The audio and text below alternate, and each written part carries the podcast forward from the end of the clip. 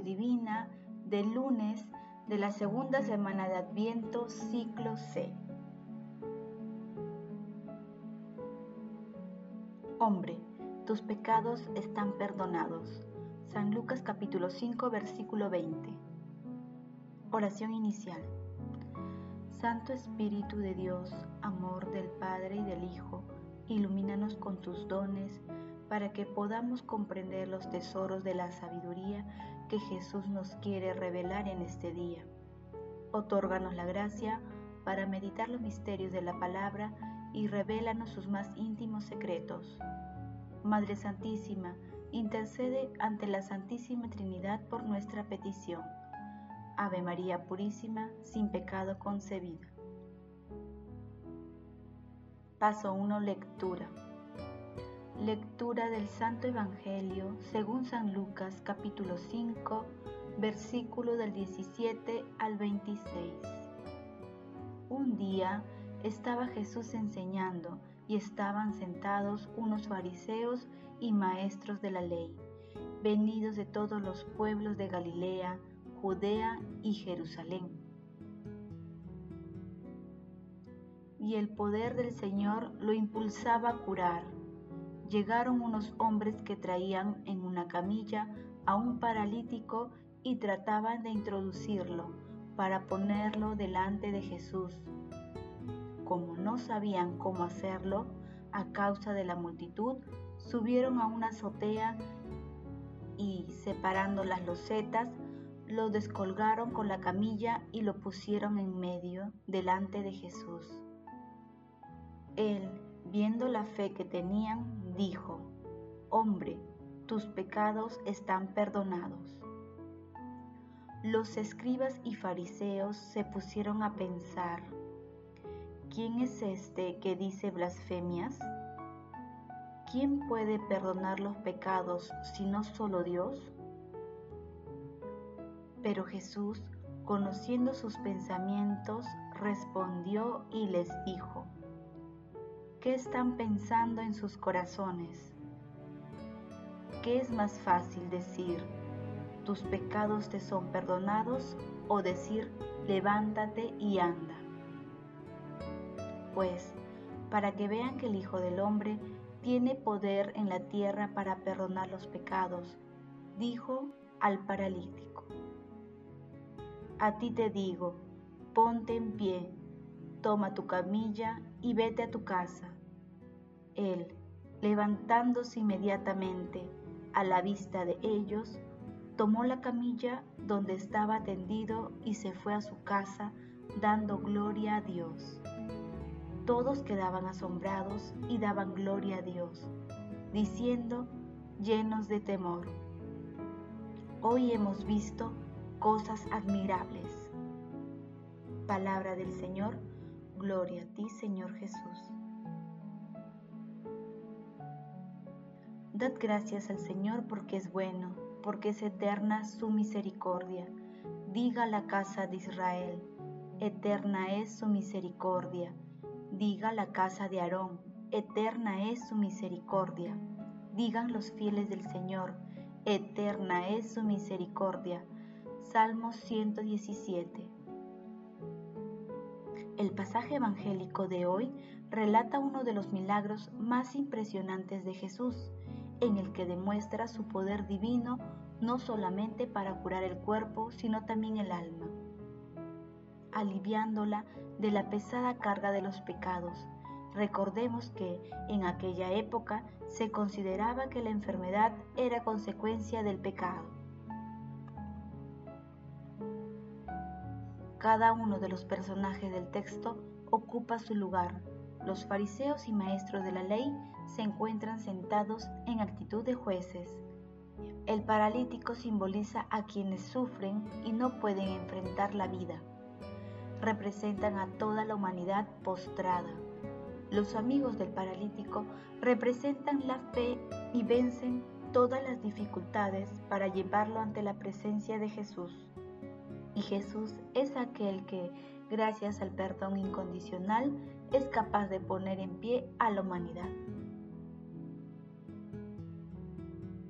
Paso 2. Meditación. Queridos hermanos, ¿cuál es el mensaje que Jesús nos transmite a través de su palabra? Lo más importante del milagro de la lectura de hoy radica en que nuestro Señor Jesucristo declara que Él, el Hijo del Hombre, tiene autoridad sobre la tierra para perdonar los pecados, autoridad que le otorga a la Iglesia. Así, nuestro Señor Jesucristo demuestra en este milagro que curar el alma es más prioritario que curar el cuerpo. Él cura el alma desde la raíz su poder de perdonar los pecados y el poder de remediar los sufrimientos van unidos. El justo por la fe vivirá.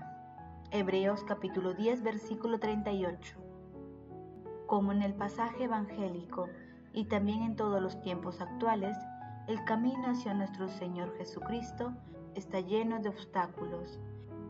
Pero la fe de los amigos del paralítico se convirtió en audacia creativa allí donde todo estaba perdido, ya que la fe es el acompañante indispensable de la palabra y la sabiduría. Conscientes de que la lógica de nuestro Señor Jesucristo es muy diferente a los criterios del mundo, respondamos.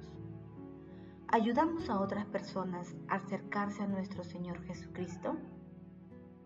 ¿Hay algo que nos paraliza? que las respuestas a estas preguntas nos ayuden a ser misioneros muy activos de nuestro Señor Jesucristo, amando nuestro prójimo y despertando en el corazón nuestros anhelos más profundos. Jesús, María y José nos aman. Paso 3. Oración. Dirige hacia ti nuestra súplica, Señor, para que los deseos de servirte con total pureza nos conduzcan hasta el gran misterio de la encarnación de tu unigénito.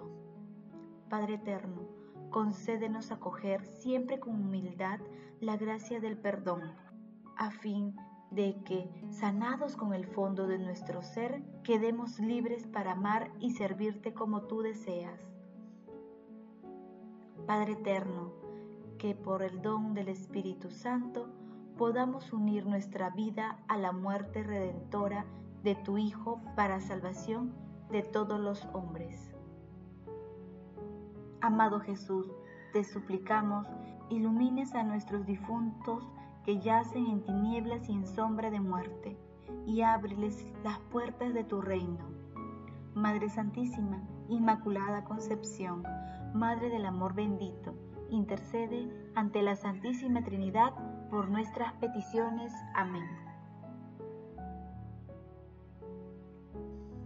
Paso 4. Contemplación y acción. Hermanos, contemplemos a Dios con un texto del G. Sabrebleski. Los milagros son un continuo sabotaje del orden constituido.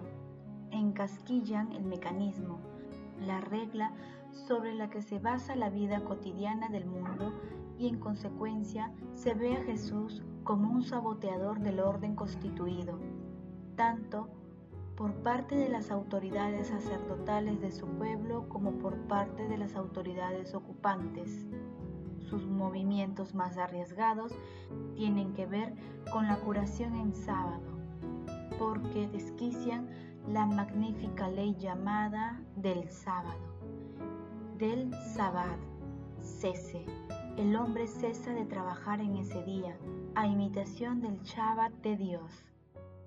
Jesús la práctica en sus obras milagrosas continuamente en el Nuevo Testamento, sanando en sábado a personas enfermas de nacimiento, por tanto, a personas que podían ser sanadas un día antes o después. Quiere sanarlas en sábado, porque quiere que el hombre sea Señor del sábado. Esto supone una fuerte ruptura con la tradición de la que procede, porque para Israel el sábado es de Dios, no del hombre. El sábado es de Dios y Jesús dice que es del hombre. A continuación, una segunda ruptura es que se arroja del derecho a decir mientras cura a alguien, vete, tus pecados quedan perdonados. Esto constituye otra enormidad para aquellos oídos. ¿Cómo puedes perdonar los pecados? Puedes realizar una curación, pero ¿perdonar los pecados? El verbo hebreo empleado es levantar. Se levanta el pecado, es un acto de levantamiento, levantamiento de sus pesos, un acto atlético desde el punto de vista de la santidad. Solo Dios puede levantar el pecado del otro. ¿Cómo se atreve Él? Estas son las líneas de fricción de Jesús con la religión de su pueblo. El milagro es una prueba efervescente, pero ocasional. Choca con la vida cotidiana, pero después son las palabras de Jesús las que desencadenan el choque. Queridos hermanos, como hijos de Dios Padre, hagamos el compromiso de ponernos decididamente y siempre en la presencia de Él a través de la oración, suplicándole que nos haga instrumento de su amor y de su paz para la extensión de su reino. Oremos con fe por nuestros hermanos que sufren y esforcémonos por ponernos ante la presencia de nuestro Señor Jesucristo glorifiquemos a la Santísima Trinidad con nuestras vidas. Oración final. Gracias Señor Jesús porque tu palabra nos conduce por caminos de paz, amor y santidad. Espíritu Santo, ilumínanos para que la palabra penetre a lo más profundo de nuestras almas y se convierta en acción. Dios glorioso, escucha nuestra oración. Bendito seas por los siglos de los siglos. Madre Santísima, intercede ante la Santísima Trinidad por nuestra petición. Amén.